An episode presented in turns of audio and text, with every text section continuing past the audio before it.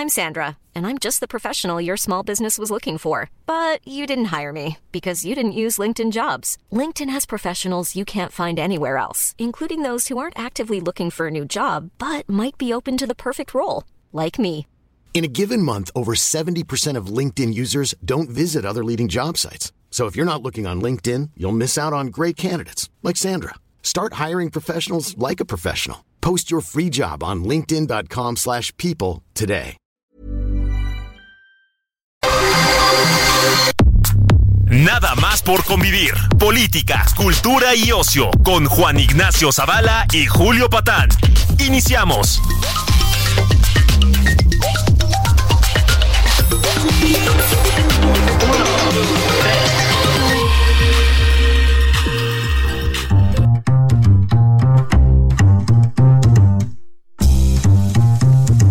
¿Qué hubo, bendiciones? ¿Cómo están? ¿Cómo están este domingo?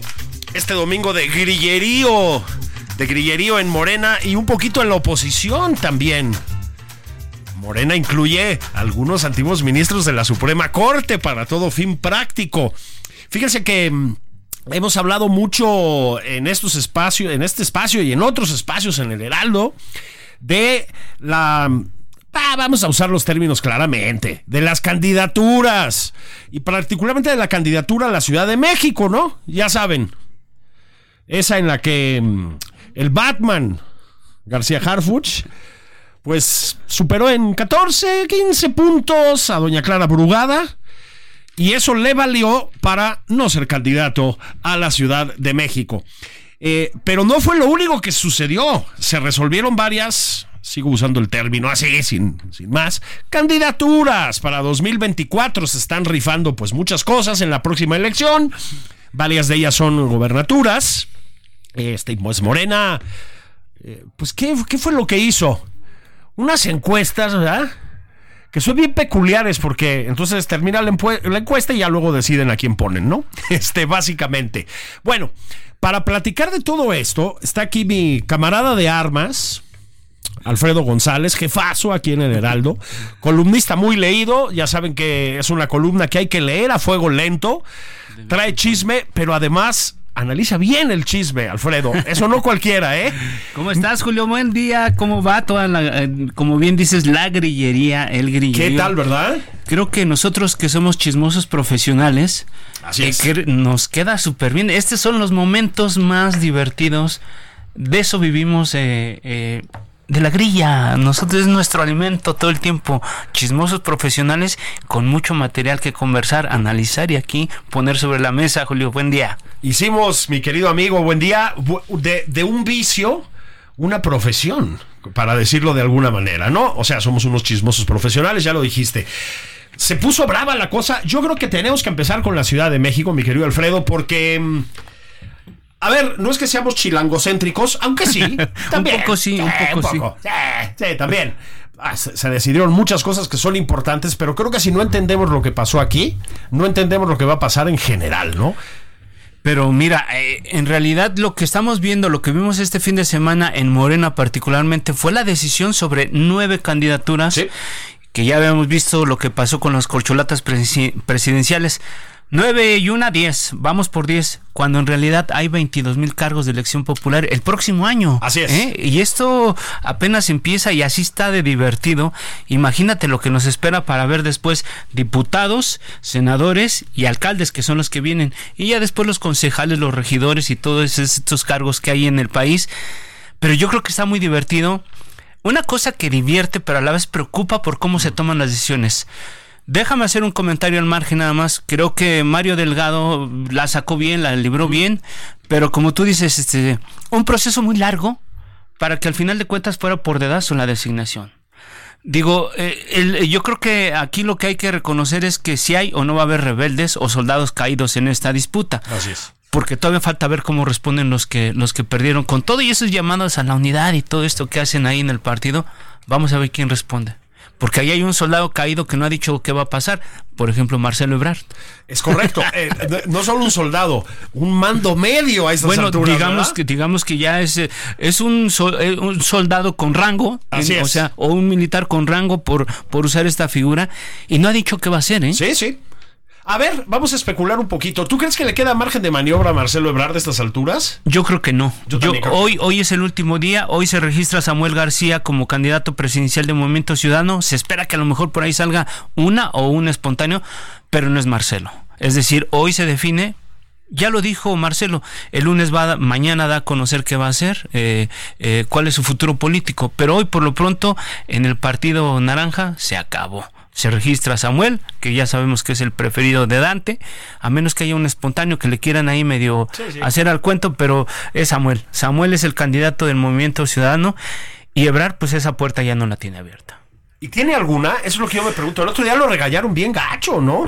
Yo creo que ya no tiene puertas abiertas. O Yo también creo que yo, no. yo creo que lo que la incógnita es qué va a pasar con, con todo el capital político, con todo eso que constru- ha construido a lo largo de su carrera.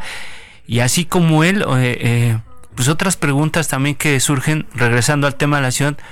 ¿Qué va, qué va a pasar con Omar García Harfuch? El próximo secretario de Seguridad lo van a, va a aceptar la, eh, lo que dijo ayer si va al Senado como el segundo, el premio de consolación para el, para el primer lugar que no ganó. Así es. No era para el Sí. segundo lugar, ¿eh? No. Este es para el primer lugar Así que no ganó.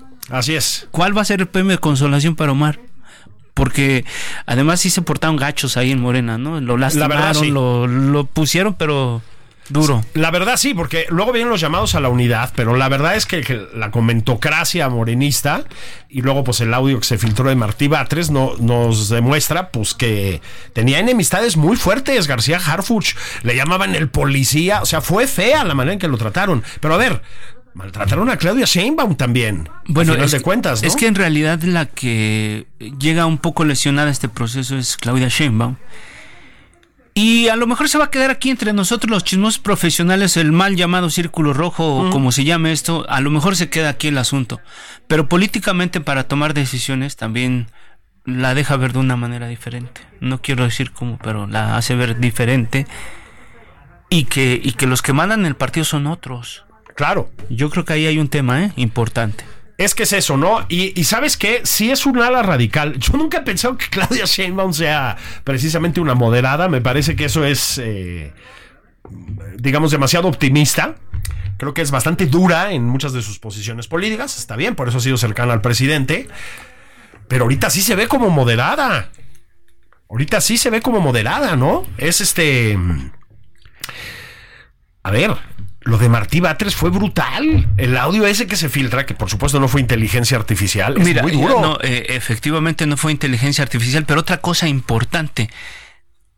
Esa, di- esa, la difusión de ese, de ese audio, desde mi punto de vista, dejó, dejó ver dos cosas. Primero, que Martí estaba metido en la elección, en el proceso interno, y también exhibieron o quisieron culpar a García Harfus de la filtración de, Así este- es. de este. O sea, se llevaron ahí que, o sea, quien lo haya hecho, como lo haya pensado, tuvo dos efectos Así es. dejan ver un, un- un movimiento interno para desprestigiar al, al, al exsecretario de Seguridad y por otro lado, el único que tiene la posibilidad de hacer eso es la gente que está en la policía.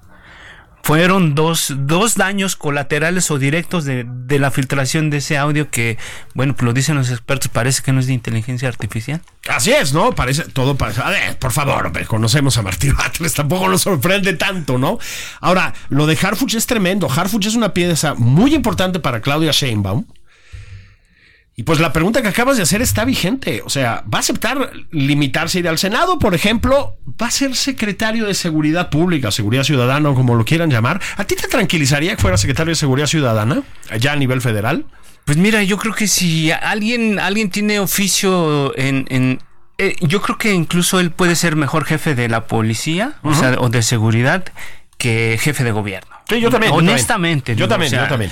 Eh, porque es un personaje muy popular, muy guapo, tiene mucho arrastre con las mujeres. Yo creo que eso le iba a ayudar mucho a ganar de calle la ciudad, ¿eh? De calle. a, qui- a quien Sí. le pusieran. Yo creo que es mejor policía con sus asegúnes.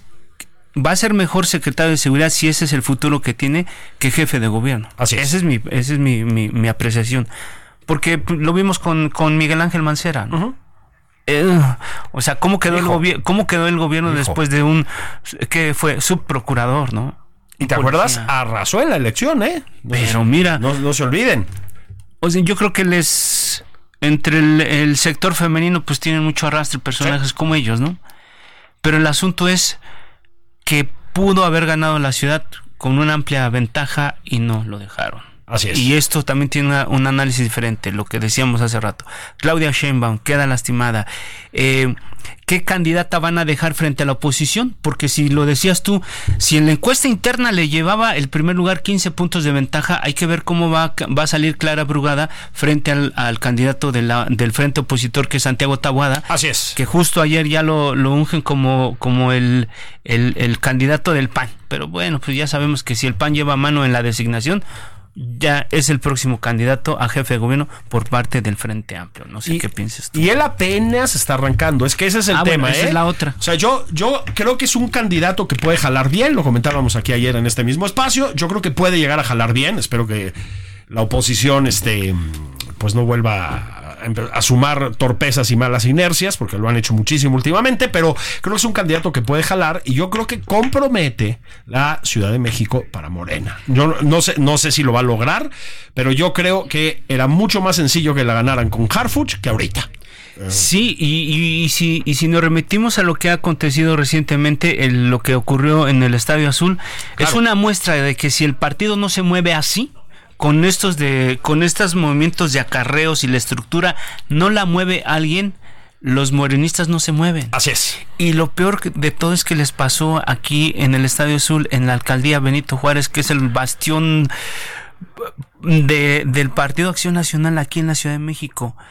Si no logran hacer eso, arropando la candidatura de Clara Brugada, incluso en las alcaldías que no tienen, tú lo viste ahora que estuvo en la Arena México Claudia Sheinbaum y, y ella empezó a mencionar una alcaldía por una alcaldía y te dabas cuenta de dónde aplaudían más. Claro. Pues la más sonora evidentemente era la de Iztapalapa que llevó Clara Brugada, pero cuando decía, y los de Benito Juárez, pues uno, dos aplaudían. Claro. Y los de Miguel, uno, dos ahí te das cuenta de qué peso tiene. Mira, más que un aplausómetro para los suspirantes en ese momento, también te das, te dice, yo me di cuenta de cuánta gente llevaban por cada alcaldía. Y las que menos aplaudían, pues evidentemente eran las, las panistas. Entonces, hay que ver cómo, cómo van a estructurar la campaña en la Ciudad de México con Clara Brugada, que evidentemente es una mujer de izquierda, Sí, vamos sí. a decirlo de alguna manera, y que, que penetra bien en esos sectores. Pero bueno, eh, en la elección pasada, en el 21, perdió Morena nueve alcaldías. Nueve alcaldías. Y Uf. se llevó un golpe en la Cámara local también. ¿eh? No pueden sacar ahorita la Así es. ratificación de la fiscal porque no tienen la mayoría calificada. Calificada. Imagínate qué va a pasar con una candidata como Clara. Pues yo creo que sí empiezan de- desde otro nivel la campaña. Yo también creo, o sea, pa- para usar un término boxístico, hay tiro, ¿no? En la Ciudad de México, en principio. Hay tiro, pero yo creo que no es el mismo tiro que íbamos ver, a ver con Omar frente a Santiago Tahuada. es. Eso es un tiro diferente. Yo también creo. Y yo creo que esto es más complicado para Morena. Yo también. Yo también. Y Vamos a perder la Ciudad de México está bravo. Nada más, como aquí nos gusta especular irresponsablemente, sí te quiero preguntar lo siguiente. Em, a ver, a Claudia le, le pasaron el bastón de mando, o eso dijeron, ¿verdad? Este. Todos sabemos la cercanía de Clara Brugada con el presidente de la República, con don Andrés Manuel López Obrador. Le mandamos un abrazo al presidente, hasta Palacio Nacional. O sea, sabemos que nos oye, presidente. Este, jugó el presidente mm, un papel en esto, sacó las manos y dejó que se arreglaran entre morenistas. ¿Qué pasó? Él dice, él en la declaración que hizo ayer dice que él ya no está, que él es un militante distinguido, que él no participa. Pero solamente basta ver con los perfiles de las personas que quedaron como candidatos, por lo menos en estas nueve, nueve este, gubernaturas, bueno, ocho y la Ciudad de Y México. la ciudad. Revisemos el perfil de cada uno. Eso, y te, y eso. te- y te vas a dar cuenta que muchos de ellos, Rocío Nal en Veracruz, por ejemplo, es una persona muy cercana al presidente. Javier May, o sea, Se su Maya, paisano, o sea. ¿sabes? Más allá de la diferencia entre el primer y segundo lugar, que ahorita lo sí, es el perfil de, de la mayoría de los candidatos. Margarita, eh, Claudia Delgadillo y Alma Alcaraz, no lo sé con, con mucha certeza, pero Clara Brugada. Dime si los personajes que resultaron electos como, como suspirantes, como candidatos o precandidatos, no son gente afín al, al presidente Andrés Manuel López Obrador. Pues Yo creo que eh, eso es indudable. No, no, no podemos negar la posibilidad que tiene para, para poner y quitar candidatos. O sea, claro. El mismo caso de Claudia Sheinbaum. O sea, no nos podemos decir sorprendidos. El presidente sigue influyendo y va a influir durante mucho tiempo en el partido y yo creo que no solamente eh, políticamente hasta es su obligación, o sea, más allá Sí, de sí, si, sí. más allá de si estamos o no de acuerdo o eh, que, que recurren a viejas prácticas, es exactamente lo mismo. Estamos viviendo, se repite la historia. Es- estamos viendo una- repetir la historia en el PRI, en el PAN, en todos los partidos, es exactamente lo mismo. No han cambiado mucho los tiempos políticos, ¿eh? en realidad. O sea, las prácticas políticas son bien parecidas. La pregunta, ¿sigue influyendo el, el presidente sobre lo que está pasando?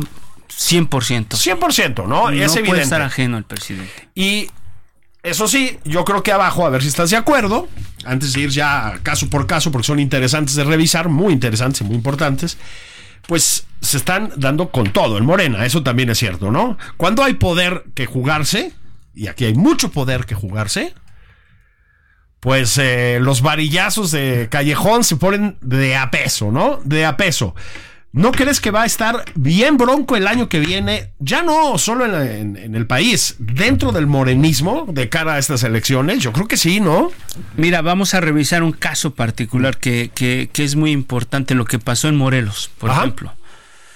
Lucy Mesa, senadora de, de Morena, la mejor posicionada en las encuestas, ni siquiera entró a, a la, a la recta final del proceso interno.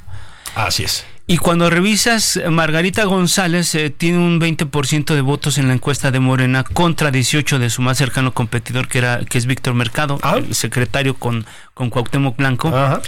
Es decir, entre los dos personajes hay, un- hay una, dos puntos de diferencia. Imagínate Lucy Mesa frente a esto. Es un, es un estado que, que, que uno po- podría decir ya lo tiene Morena. Yo creo que en este momento no podemos decir que Morena con Cuauhtémoc Blanco y Margarita va a ganar el estado. ¿eh? La cosa va a estar... Y yo creo que era uno de los estados que no tenían como vistos como, como complicados. Y yo creo que con esto, con esta eh, decisión, se complica el escenario. Y por el contrario, no sé si estés de acuerdo tú, Yucatán, Yucatán yo creo que mandan un muy buen perfil, Guacho, eh, Joaquín Guacho Díaz, que ese sí les anda metiendo un susto a los panistas allá. Claro. Eh, porque es un personaje que más allá de la peculiar historia, porque fue pescador, fue gerente de un hotel, es un cuate muy popular. Este tiene tiene arrastre, tiene arrastre, pero bueno, ahí vamos revisando uno por uno, ¿eh? Pero fíjate lo de Morelos, ¿no? Y Morelos se ha... mm, A ver, Morelos, es- vamos a decir las cosas con toda claridad. Morelos es un desastre hoy, en día. Es un desastre, ¿no? Por donde lo quieras ver es un desastre. es un desastre. Y a ver, la, el blindaje que tiene el presidente, digamos, en términos de su popularidad y etcétera, parece que nada lo toca. No lo tiene todo el mundo dentro de Morena, eso es lo que hay que entender. Pues yo Es creo decir, que nadie. Claro, es un caso único el presidente, El ¿no? presidente es único, sí. En, en- en Morena y en el país, pues. O sea, eso no lo habíamos visto. Entonces, eh, lo está viendo Claudia Sheinbaum, pues. O sea, también lo está sufriendo, ¿no? Pues el Morelos lo han hecho muy mal. Pero muy mal. Está sacudido el Estado. Los niveles de violencia son escalofriantes y de inseguridad. Hay muchas evidencias de que hay problemas serios de corrupción en la administración de Cuauhtémoc Blanco. La grilla con el fiscal, pues fue una cosa La bastante grilla con el fiscal y, y la Ciudad de México, Tuvo feo, ¿no? que jugó también Claudia Sheinbaum y la fiscal Ernestina Godoy, estuvo rudo porque además este pues, se los mandaron para la calle. Bueno, Claro. pri- prisión domiciliaria, lo que quieras, pero salió, dejó. Así es. Y entonces quiere decir que algo en el proceso se estuvo medio chueco y tanto que este señor que acusaron de, le querían adjudicar una responsabilidad, ahorita está fuera de la casa. Exactamente. Ese es el hecho, ¿no? Entonces, yo me imagino que para los votantes de Morelos, pues, a ver, alguna cicatriz deja esto, me explicó. Tienes que perder votos en algún momento. Insisto, no todo mundo tiene la inmunidad de que goza el presidente López Obrador. Así de claro, ¿no? Pregúntenle a López Gatel, que luego lo están increpando en las calles y etcétera, ¿no? Sí, claro. Este, es, es muy claro. Entonces, Morelos, imagínate tú que esté comprometido Morelos para Morena. Claro, ya no vivero de votos de Morena, pues. Imagínate, bueno, vamos a, vamos, ese- eso está por verse, pero estamos Sí, sí. especulando, porque además en algún momento se pensó que Cuauhtémoc Blanco iba a ser candidato al gobierno de la Ciudad de México. Así es, imagínate. Hazme el favor. Hazme el favor. Hazme el favor. Imagínate tú después de todo lo que está pasando. Y él lo, lo dijo eh, seriamente, o sea, lo dijo con mucha convicción de que, de que él podía ganar y podía participar. Qué bueno que alguien fue sensato y dijo, señor, bueno, siéntese, señor. Regresa al campo de golf, compañero, ¿no? Sí, sí, porque de verdad lo de, lo de Morelos ha sido desastroso. Estoy platicando con Alfredo González en Nada más por convivir en esta edición dominical. Estamos desmenuzando el proceso, pues sí, el proceso interno de Morena, el proceso por el que se han elegido, am, se ha elegido a ocho gobernadores y jefe, jefa, por- candidato a jefa de, go- de gobierno de la Ciudad de México. Este, analizamos el caso Chilango, lo sentimos mucho, somos chilangocéntricos aquí en el Heraldo, sí, sí lo asumimos, pero sí queremos a la gente del resto del país, sí nos preocupamos por ellos. Ya desmenuzamos también el caso morelense, pero faltan varios, mi querido Alfredo, para ahorita que regresemos de la pausa. Es decir, está en juego Yucatán, ya hablaste un poquito, Tabasco, Jalisco, Veracruz. Veracruz. No está mal, ¿verdad? Puebla, otro caso, ¿eh? Ah, Puebla. Puebla es otro caso. Óyeme, mi Nacho Mier. Se fue muy, muy enojado. Sí, tan simpático que eres, cabrón.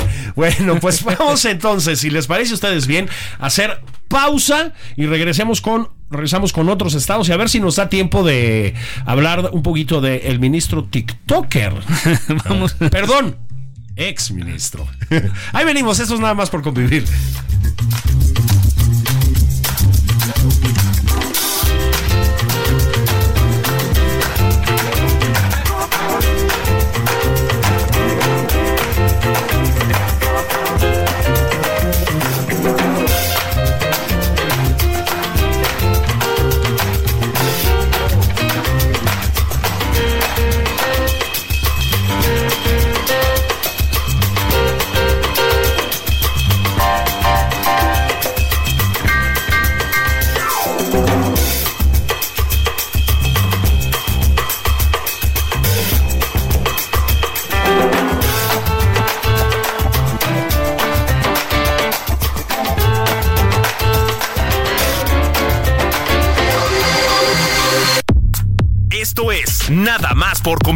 Una plática fuera de estereotipos con Juan Ignacio Zavala y Julio Patán.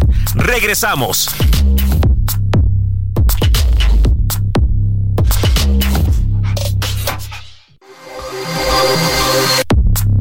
Ya estamos de regreso en Nada más por convivir. Aquí Juan Ignacio Zavala y Julio Patán.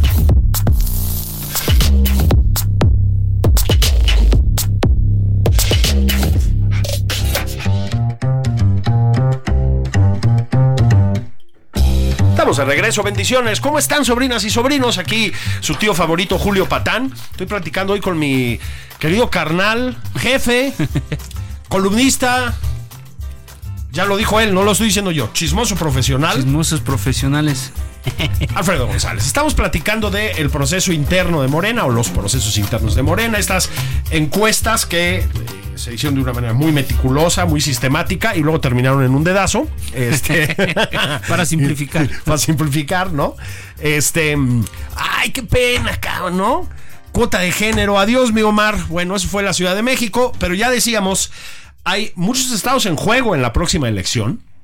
Eh, Morena decidió ocho candidaturas a gobernadores, gobernadoras y la Ciudad de México, ¿no? Y la de la Ciudad de México. Hablamos de la de la Ciudad de México, hablamos de Morelos, que es una verdadera catástrofe, pero están pasando cosas, mi querido Alfredo, muy importantes. Hay estados muy importantes. Empecemos por este, Tabasco, el estado del presidente, donde ha metido mucha lana. Y bueno, lo que, lo que estamos viendo, lo que vimos con el resultado es que Javier May le lleva pues casi 30 puntos de ventaja o sacó 30 puntos de ventaja y lo comentábamos fuera del aire. Yo creo que lleva una ventaja. Hey, it's Ryan Reynolds, and I'm here with Keith, co star of my upcoming film, If, only in theaters, May 17th. Do you want to tell people the big news? All right, I'll do it. Sign up now and you'll get unlimited for $15 a month and six months of Paramount Plus Essential Plan on us. Mintmobile.com slash switch. Upfront payment of $45 equivalent to $15 per month. Unlimited over 40 gigabytes per month. Face lower speeds. Videos at 480p. Active Mint customers by 531.24 get six months of Paramount Plus Essential Plan. Auto renews after six months. Offer ends May 31st, 2024. Separate Paramount Plus registration required. Terms and conditions apply if rated PG. El, el Estado es morenista. El Estado yo Sí, creo que no, no va a tener ninguna dificultad. Lo que comentábamos es que parece extraño que son muy radicales los, los tabasqueños. ¿Por qué será así el presidente? ¿De dónde viene, no? Es muy, muy, muy caluroso, muy tropical, muchos mosquitos, ya decías. Y, y el tema es que esto se vio reflejado también en el proceso interno para la designación de las colcholatas, porque con todo y que uno de los, de los principales contendientes era Adán Augusto, de Tabasco, ex gobernador, pues no ganó ni siquiera su estado. Muy cercano también teóricamente al presidente, además. Muy ¿no? cercano, pues, se convirtió en el operador político Sí. del presidente después de todo lo que pasó con Olga Sánchez, con tal tales personas. Entonces yo creo que Tabasco yo no le veo que tenga dificultad porque no. la marca, la marca de Morena y lo que tú dices, entre ellos hay muchos enjuagues y todo, pero bien que mal eh, hicieron que Javier May sacara una ventaja amplia sobre la segun, el segundo lugar y yo creo que ahí no tienen mucho problema y, y- y la van a sacar, la van a sacar. Tabasco yo creo que es Sí, yo Morena. también, ¿no? Es- es, es Morena. Es un feudo morenista. Acuérdense que Javier May ha operado muchos de los proyectos eh, bandera del presidente, bueno, dos de ellos específicamente, que son el Tren Maya en su, en su momento. Un, eh, un proyecto francamente muy fallido, muy tortuoso, muy caro, muy caro, que acabó en manos de los militares, que bueno, ha tenido problemas de diseño dramáticos, eh, que ha enfrentado a Morena con comunidades, eh, particularmente en Chiapas, de manera bastante bronca, que, en fin, y, y y del que... mm, En el que hay mucho dinero del que no sabemos nada, mi querido Alfredo. Luego también Sembrando Vida, ¿no? Este, que es otro, que es un- un proyecto, bueno, terriblemente fallido. O sea, eso no ha jalado por ningún lado, ¿no? Este, pero Por lo menos ha, ha servido, to- todos estos proyectos han servido para darle trabajo a mucha gente, particularmente Eso. a los militares. Exactamente, y, ¿no? y- y bueno, esto de sembrando vida, pues están, están sembrando el dinero donde yo, a ellos más les conviene. Yo creo que sí le están dando un, manejo electoral a esto de Ajá. los recursos. Y lo que comentábamos es que qué bueno que están repartiendo mucho dinero, qué bueno que la gente que no tiene, Sí, no sí. tenía acceso a estos recursos está recibiendo. Y el presidente les enseñó el camino. Eh, agarren todo lo que les dan y voten por quien quieran. Entonces, vamos a ver si eso les va a resultar en la elección en este estado y en todos los demás, porque la gente, hay mucho dinero en la calle, mucho dinero que están eh, eh, entregando el Sí, gobierno sí, a sí. través de todos esos jóvenes, este, mujeres, para adultos eh, mayores, adultos sobre mayores. todo, ¿no? Qué bueno que están recibiendo mucho dinero que no recibían antes. Agarren todo lo que les dan. Ya lo dijo el presidente y voten por quien quiera. Exacto, exactamente. Y acuérdense nada más, no que estemos aquí haciendo contra, contra, contra campañas, pero pues también acuérdense de que el presidente ya se gastó todo el dinero. Entonces, yo lo que les prometa para el sexenio que viene, tómenlo con un grado de escepticismo, porque eh, yo creo que no va a haber tanta lana, ¿eh, Alfredo? Para nadie. O sea, No, para, bueno, para ya, quien gane. ya es un ya es un margen de maniobra diferente porque Sí. también hay que hay que decirlo el presidente es, pues, sí muchas obras que quién sabe si se terminen en este gobierno yo creo que no Eh, pues echó eh, ahora sí que metió la mano en, en los ahorros y vamos a ver cómo quedan las finanzas después de, de esto y bueno, pues eh, el tema de los órganos autónomos, eh, es todos los recortes eh, en todas las dependencias va a tener un efecto, yo creo Sí. que en, en su momento. No pone en riesgo, por ejemplo, el recorte del, de, de- en el INE no pone en riesgo la elección. Sin embargo, también genera apuros. Eh, a lo mejor les quitan para los viajes, estas cosas que hacen de repente los, los funcionarios. Está bien, eso está súper bien. El tema es qué, qué tanto margen de maniobra van a tener para hacer cosas extraordinarias. Pero bueno, Ese es, ese es el asunto. Es decir, han, han mordido lana de muchos lugares. Ya que estábamos hablando de obras grandes, entonces, si quieres, vámonos a, a Rocionale, ¿no? Este, híjole, híjole. Mira, en realidad eh, el, el porcentaje Rocionale tiene 16% contra 15 de Manuel Huerta, que es el segundo lugar. No solamente gana por por punto ocho décimas y además este pues por el género, ¿no? También Sí. ahí le, le Sí, sí, resultó. No no tiene una ventaja muy holgada frente a la oposición. Pepe Yunes creo que es el Así va a ser el candidato de, del frente del frente amplio. Y bueno, pues allá son tres contra uno. Vamos Sí. a ver eh, eh, cómo queda Rocío Nale, porque después del desastroso gobierno de Cuitlagua García, Que es una eh, calamidad. Yo creo que es, yo creo que de todos es el peor, uno de los de las peores administraciones que están por concluir. No sé qué piensas tú. Y mira que hay malas, ¿eh? O Mira sea, que está la de mira que, Cuauhtémoc. mira que, está- que hay malas, está la de Cuauhtémoc, la de Rutilio, o sea, Sí. en, en Chiapas, o sea, hay muchas, pero esta de, de Veracruz, Estoy de acuerdo. Uf, yo creo que no la tienen fácil. Y ahí es donde yo creo que la oposición tiene que agruparse bien para poderles meter un susto a ellos si es que en realidad el, el- el Estado está preparado para otra alternancia. Yo creo Claro, que acuérdense. tienen posibilidades, ¿eh? Hombre, acuérdate que fue- es un estado, eh, no, en, no, en, no en este último corte, pero ha sido un estado históricamente priista, Veracruz. Es decir, eh, ya, ya sabemos que el PRI es una cosa pues bastante disminuida hoy en día, ¿verdad? Y no muy prestigiada. Pero lo que quiero decir es que no es un feudo morenista por naturaleza, ¿eh? Entonces, y sí, lo de Cuitláhuac, digo, dejó muy limpios los baños de gasolinera, no sé si te acuerdas. Gracias, gobernador. Y, y además sí. gratis. Eso Qué- sí. Qué bien, ¿no? Qué, qué tarea tan encomiable. Pero mm, las finanzas, la corrupción, el crimen organizado, por donde le veas, ¿eh? La política, los adversarios políticos, o fue uno de- el, el tema de, de la libertad de expresión y esto Así es. fue uno de los principales o ha sido uno de los últimos gobernadores o gobernadores recientes que le ha emprendido contra los medios, contra los derechos humanos, contra los políticos, una cacería por todas partes y ahora sí que sin importar si son periodistas, son defensores, activistas, agarró parejo el señor. Gente ¿eh? en la cárcel, ¿eh? O Gente sea, en la cárcel y además metió a la cárcel a, a Del Río Virgen, que es una gente cercana a, a Ricardo Monreal acá en el Senado. Lo metió a la Así cárcel. es. Lo metió a la cárcel. Y hay que decir que si tú ves el proceso de manera injustificada, yo no sé cuál sea la naturaleza del señor del Río Virgen. Yo, yo lo- lo- no, no lo conozco, no lo sé. El proceso fue un de, de un cinismo absoluto. ¿no? El- el- el- la mención es solamente para ilustrar que ni siquiera los de casa respetó. Así O es. sea, n- eh, es solamente un dato para decir, mira, si no respetó a los de casa, pues ¿qué se pueden esperar los opositores? barrió parejo. Y luego, pues Rocío Nale, a mí, a mí me parece una, o sea, más allá de cómo funciona en términos eh, del voto, a mí me parece una candidatura lamentable, es decir, eh, hay también muchas sospechas sobre su manera de utilizar los abundantes recursos públicos que han llegado por sus manos. Y Dos Bocas es desastroso, ¿eh? Bueno, lo que tenemos que recordar es que, eh, si no mal recuerdo, son eh, eh, 300 mil millones de pesos lo que va a costar dos bocas, si no mal Sí. recuerdo. Entonces es una de las obras emblemáticas de la 4T de Andrés Manuel López Obrador.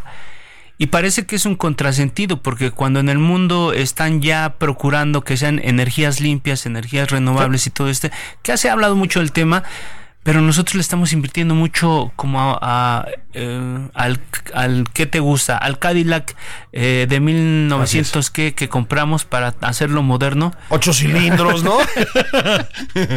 O sea, es, eh, la metáfora es eso, o sea, compramos Claro. un coche viejo Así es. para tratar de, de meterlo a la, a la modernidad, para que compita ahora con los, con los autos de este famoso gringo. eh, que, que, que funcionan solamente con electricidad y alcanzan velocidades que no, o sea, ese, es, ese es el ejemplo para, Sí. para comparar lo que estamos haciendo contra lo que está en el mundo. La tendencia en el mundo es la modernidad, las energías limpias, que sí son caras, pero si comparamos lo que estamos haciendo en México, cuánto dinero le, queremos invertir a este proyecto, a mí me parece que vamos en un contrasentido. Sí, a mí ver. ¿eh? A Está mí por verse cuándo terminamos eso y cuándo refinamos el primer barril Que mm, de gasolina. vamos a, vamos a apostar tú y yo aquí una comida, mi querido amigo. ¿Tú dices que antes de 2024 tenemos un barril refinado o no? Híjole, yo creo que no sé, no, no, no, no sé, no, no sé, no. Yo les, les apuesto a ustedes que nos están escuchando que no. Esa va a ser mi apuesta. Digo, también. igual, igual ahí hacen una especie de decorado de esos que hacen con cinco barriles, Sí, y una o sea, inauguración seguramente con el sí. ejército y la chingada, ¿no? Este, ya sabes que son buenos para eso también. La escenografía perfecta, es, sí, sí ¿no? puede ser, sí puede ser. De ahí a que, además de que se refine un bar, el primer barril, ¿cuánto, qué capacidad vamos a tener? Así es. ¿Y en cuánto tiempo? ¿Y para qué, Exactamente. ¿no? Pero bueno, Entonces, ahí es- está el tema, ahí está el tema que es interesante también. Entonces, Veracruz no se los damos por, por ganado, ¿no? Está Yo creo que está, está difícil. Está, está dudoso, por lo Sí. menos. No, estamos aquí haciendo puras especulaciones. se pero- llama especular. Así es, que es lo- una de las cosas que más nos gusta hacer, ¿no? Ahora, sí tenemos que pasar a Yucatán. Digo, ha sido un feudo no morenista de- tradicionalmente. No mal gobernado, ¿eh? En muchas eh, ocasiones, yo creo que con sus buenos éxitos también, tanto Mérida como el gobierno del estado. Y sin embargo, ya decías, ahí sí mandó Morena un candidato que puede ser competitivo, ¿no? Hay, hay varios elementos. Para empezar, la relación que tiene Mauricio Vila con el presidente es uno de los, de los gobernadores favoritos del presidente. Y ya vemos qué pasa con los gobernadores favoritos. ¿no? Así es. Esta semana el último fue Omar Fayad, que ya se, fue- se va De de, embajador a Noruega. Bueno, ahí está un premio, ¿no? Entonces, ¿qué quiere decir esto? Que, bueno, tiene una muy buena relación Mauricio Vila con el presidente Andrés Manuel López Obrador, pero tiene una muy mala relación con, con Renan, que es, el, es. que es el alcalde del mismo partido de, de Mérida y va a ser el candidato, el bueno, candidato. que ya está nominado o por lo menos anunciado que va a ser el candidato de, del, del frente, bueno, ni siquiera el frente, va a ser el candidato del PAN. Del PAN, Porque sí. parece que ahí hay- tienen un problemilla y creo que no van a ir juntos. Algo, son de esas cosas que no quieren cargar con la mala imagen de los otros o las peleas históricas entre partidos y esto, y es probable que vayan solamente con el PAN. Bueno, ese es un elemento. El otro elemento es que el candidato que, bueno, el, el que fue este, el mejor posicionado y el que gana este proceso interno, Joaquín Guacho Díaz, es un personaje que se hizo en el PRI, que se hizo en el PAN, que trae una historia muy vendible, fue pescador, fue gerente de un hotel, su papá alcalde y, o sea, y además lo escuchas, es un cuate súper elocuente, muy, muy bien plantado. Creo que tiene una formación más como, como político tradicional que como Sí. una ala dura del morenismo. No Sí, sí. es, él no representa eso. Y yo creo que él podría, podría meterles un susto a los, a los panistas en Yucatán. Y te va un dato adicional. Jorge Carlos Ramírez, que fue el senador más votado en la elección pasada, eh, renunció al PRI, Sí. Se, se, se enlistó por el verde y terminó en el equipo de Guacho Díaz. Entonces, es decir, Guacho tiene a Morena, al verde y un ala importante, un sector importante del PRI Claro. en el estado de Yucatán. Entonces, lo que digo que tiene posibilidades, no lo diga solamente porque es una especulación, Sí, sino sí, que hay elementos para pensar que este señor está haciendo su ronchita y en una de esas, si el PAN, si estos aprovechan la, la distancia que hay entre el gobernador y el alcalde, Sí. ahí ah, hay un peligro. Igual meter una cuña, ¿no? Igual, yo creo que ahí hay que te- ahí no hay que perder de vista lo que pasa en Yucatán porque el, el candidato o el- la persona que decidieron que fuera su, su representante tiene muchas posibilidades, guacho. Fíjate tengo una amiga Viviana Hinojosa, una connotada artista visual allá en eh, Mérida. Le mando un abrazo, va a estar feliz de que la gobierne Morena. ¿Ah, sí? No, no. Ya me imagino, sí. No, no, no, no, no. Pero no, no, no, es- no es ni mucho menos que tenga ganada la elección Morena ahí, pero lo que estamos diciendo es. Puede haber eh, sorpresitas, ¿no? Un, un factor que, que juega mucho también en esto es el gobierno, los gobiernos que ha tenido Yucatán Sí. y creo que siempre han sido los mejores evaluados. De hecho, Mauricio Vila, a pesar de su cercanía con el presidente, Sí, sí, es sí. uno de los mejores gobernadores evaluados en todo el país y creo que en la última medición sigue estando entre los tres primeros y creo que eso puede jugar mucho a favor de, del, del candidato al PAN. Eso es importante porque la gente dice, ¿para qué le pruebo si ya tengo garantizado que con estos me va bien? Así es. Entonces, vamos a ver, vamos a ver. Lo que sí es que creo que sí hay, ahí también va a haber tiro y va a haber un tiro interesante por los, por los perfiles de los dos personajes que van a disputar. Hay un factor en, en, eh, Yucatán que no se nos olvide, que es que no tienen un problema de seguridad, ¿sabes? Eso. Es, y es, eso es importante, porque sí es un hecho, mi querido Alfredo, que no solo los estados gobernados por morenistas, pero sí los estados gobernados por morenistas están con unas broncas de seguridad dramáticas, ¿no? Le acabas de dar a un Sí. dato súper interesante que se nos estaba, bueno, a Mm. mí particularmente se me estaba barriendo. El tema de la seguridad es su es vital para los yucatecos y Claro. nosotros siempre decimos en tono de broma, cuando hay un problema, vámonos a Mérida, ¿no? Exacto. Vámonos a Mérida porque allá todo siempre es el tema es que Guacho Díaz, fíjate qué habilidad, eh, postula a la hija del secretario de Seguridad Pública actual. No recuerdo el nombre, se me fue. El- la postula para un cargo. Ahí está la, la mujer. Pues si no sabemos si va a ser o no va a ser. Pero lo que sí anunció uh, Joaquín Guacho Díaz es que él se va a quedar con el secretario de Seguridad actual que tiene Mauricio Vila en el gobierno del Estado y va a ser la cuarta administración, sería la cuarta administración que el secretario de Seguridad seguiría en la misma posición. Ese es un dato. Imagínate tú que les digas en campaña los, los yucatecos nos vamos a quedar con el mismo secretario para que no tengamos problemas pues es, es, es, vendedor, ¿no? Ah, claro. Digo, nada más acuérdense, yucatecos, de cómo funciona luego la política. O sea, a lo mejor lo nombran y luego un mes después lo corren y nombran a Cuauhtémoc Blanco, por decir algo, ¿no? Pero, no. pero esperamos que no, porque efectivamente Yucatán pues ha librado los problemas dramáticos de violencia que pues que acosan a nuestro país, ¿no? Y además, a ver, ¿eh? O sea, Chiapas lo tiene Morena en llamas, Guerrero, pues es casi un estado fallido, eh, Puebla tiene problemas gravísimos, Sonora es una pesadilla, Sinaloa, es decir, no, no se distinguen, también la oposición tiene sus problemas, ¿eh? Pero no se distinguen por su capacidad para mantener el orden y la paz, ¿no? Sí, Luis Saiden Ojeda, el secretario de Seguridad que lleva eh, tres, tres administraciones. ¿Ve? Ahí está. Entonces yo creo que incluso el mismo panista va a decir pues que se quede y llega el de Morena que se quede. Yo creo que eso es un elemento muy importante y, y, a la hora de la campaña yo creo que va a ser muy muy vendedor esto. Ya, por lo menos ya sabemos de una persona que se iba a tener chamba, ¿no? gane quien gane, se queda el secretario, vas a ver. Bueno, ya está muy bien, ¿no? Está muy bien. Bueno, pues si es que ellos dicen, pues si da resultados, ¿para qué lo movemos? ¿no? Esa es la, la, la la visión la, del, de Vila, por ejemplo, pues, si está dando resultados, ¿para qué lo claro. Pragmatismo yucateco. Pragmatismo puro y duro. ¿Con cuál nos seguimos? ¿Jalisco te gusta? Uf, Jalisco es otra cosa también tremenda, tremenda, tremenda, porque eh, gana Lomelí. 23.9% eh, por ciento en la votación contra 18.6 de Claudia Delgadillo y gana otra vez la, la, la cuota o la paridad, ¿no? La paridad gana y, se queda Claudia Delgadilla con, con la nominación.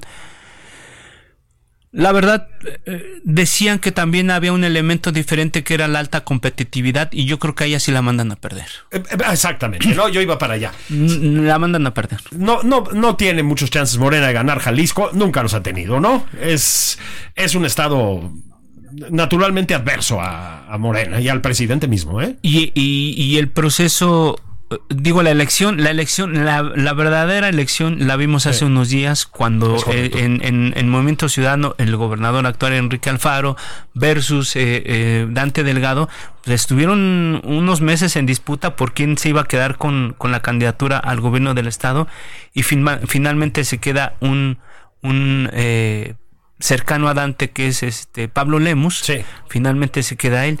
Y todos los demás, lo que ya hicieron después que le regatearon todo este tema del, del espacio y todo, ya cerraron filas. el candidato es Pablo Lemus y ya se queda. Digamos que esta, este proceso interno, esta elección primaria, fue, se fue en, fue en Movimiento Ciudadano y ya ganó Pablo Lemus el proceso. Entonces, eh, suman a otros a Kumamoto se suma a, Morena. ¡Ah, mi Kuma! Pero yo creo que no les va a dar ni siquiera para eso. No, no, yo también creo que no. Yo, yo, yo creo que esa la tiene muy complicada. Oye, y si quisiera. Puebla. Uf. Oye, ¿qué pasó? decía Alejandro Sánchez, este, Abel y Caín, ¿no? Así es. esa, se la robó Alejandro Sánchez porque pues, eran primos, ¿no? bueno, son primos. Y bueno, este, Nacho Mier se fue muy lastimado. Oye, con lo simpático que es, eh, con lo encantador, con lo transparente que es Nacho Bien, con lo bien que lo ha hecho, caramba. ¿Qué pasó? Yo creo, yo creo que ahí eh, finalmente Alejandro Armenta era la segunda vez también que iba por, por la nominación y ya se la debían. Mm. Pero además es interesante ver porque hay muchos grupos de poder como en la mayoría de los estados, dentro de Morena. Estaba el grupo de Barbosa, en la eh, Olivia Cerón, que era la otra candidata fuerte que, que, tenía un perfil como más empresarial, la secretaria de Economía del Estado, que siempre fue la candidata de, de Barbosa para que llegara a la gubernatura. La desplazaron y la disputa se quedó entre estos dos personajes que además el Senado, la Cámara de Diputados, las iniciativas, el, el monrealismo, que si estaban, que si no estaban. Híjole, pasó, pasaron muchas cosas en, en, en, Morena para que finalmente se decantaran por, por Alejandro Armenta. Y bueno, la otra es que ya le tocaba porque sí la estuvo persiguiendo mucho tiempo. Mucho tiempo, ¿no? Así es. Ta- también esas cosas juegan a veces aquí. ¿Sabes qué? Se nos va a ir acabando el tiempo Uf. y yo creo que sí tenemos que hablar del ministro TikToker. ¿Qué pasó con el ministro Saldívar? Ya dijo, fuera máscaras. ¿Fue una buena maniobra? Lo que no sabemos con certeza es qué posición va a jugar. Así es. Lo que sí sabemos es que va a estar cerca de Claudia Sheinbaum. Así es. Está impedido por los próximos dos años a ocupar un cargo que tenga que ver, un cargo público, pero más está impedido constitucionalmente para que él pueda litigar en contra de la Suprema Corte. Desde la Fiscalía, si tú Así es. quieres, General de la República, o desde la Consejería Jurídica de la Presidencia, no hay manera de que pudiera llegar a esa posición porque esas instancias son las que siempre presenta- o tienen las controversias del gobierno contra la Corte. Exacto. Entonces no hay manera, no puede litigar nunca, Es raro todo, ¿no? no puede litigar, no puede litigar contra la Corte. ¿Qué va a hacer? ¿Dónde va a estar? ¿Qué va a ser un asesor? ¿Va a ser qué, qué va a hacer? Esa es la gran pregunta, ¿no? Más allá de si eh, siempre se supo, fue- o sea, todo Ah, esto eso de, sí, hombre, no, de claro. que si era fin o no era fin, o sea, se confirmó simplemente Era algo que eh, se confirmó algo que ya se sabía Eh, totalmente. y se confirmó algo que, que se resisten a, a creer que el presidente tiene el dominio sobre ese poder. Y vamos a ver, lo dijo, puse cuatro y dos eh, me resultaron conservas. ¿Sí? Ah, caray. ¡Me sea, fallaron! espero que los próximos yo eh, tenga, tenga buena puntería para poner a alguien que no resulte conserva, ¿no? Sí. O sea, eso ya es de un, cinismo abierto, ya, ya, ya, o sea, ya. No, no, no, eso fuera, fuera máscaras, te queda corto, ya eso es de un cinismo que dices, no, no puede ser posible, pero es muy posible en México. Un minuto y medio para decir, ¿qué onda, mi querido Alfredo, con Xochitl Galvez? Ay, mi Xochitl. Sí. Sí. Ay, ay, eh, cuando sale, cuando descubren que hubo ahí como trampillas en su, en su trabajo de, de titulación, que no tesis, dice ella, es un, un trabajo, un reporte de prácticas profesionales y se titula y luego dice ella, comillas, la pendejé, por Sí. no citar las, Sí, sí, sí. la- las, este, las fuentes de, de origen de la información. Pero en la semana también le volvió a pasar algo parecido con Alito. Sí, ¿qué pasó, Xochitl? Tiene una bronca con el PRI, mi querido Alfredo, eh, grave. la traiciona el subconsciente. Pero Híjole. además, yo te voy a decir una cosa. En el fondo, ella no quiere que, que estos personajes aparezcan. Claro. Porque no quiere cargar con la responsabilidad y el desprestigio de tres partidos: PAN, PRI y PRD. Hace bien, pero parece que está sola. O sea, se ve sola. se Esa ve- es la bronca. eh, o sea, como que no, los partidos que la están postulando no la están arropando. Entonces, tendrá que crear una narrativa para decir, estoy, pero no estoy, ¿cómo va a ser? ¿no? En fin. Mi querido Alfredo, te hice trabajar el domingo, no tengo madre. Terminó el señor de trabajar a las cuatro y media de la mañana, está todo el día aquí. Pero ni modo, hay que, hay que iluminar este mundo, querido No, amigo. con mucho gusto, amigo, porque es importante eh, reflexionar en voz alta sobre esto. Vámonos. Abrazotes, nos vemos en la semana.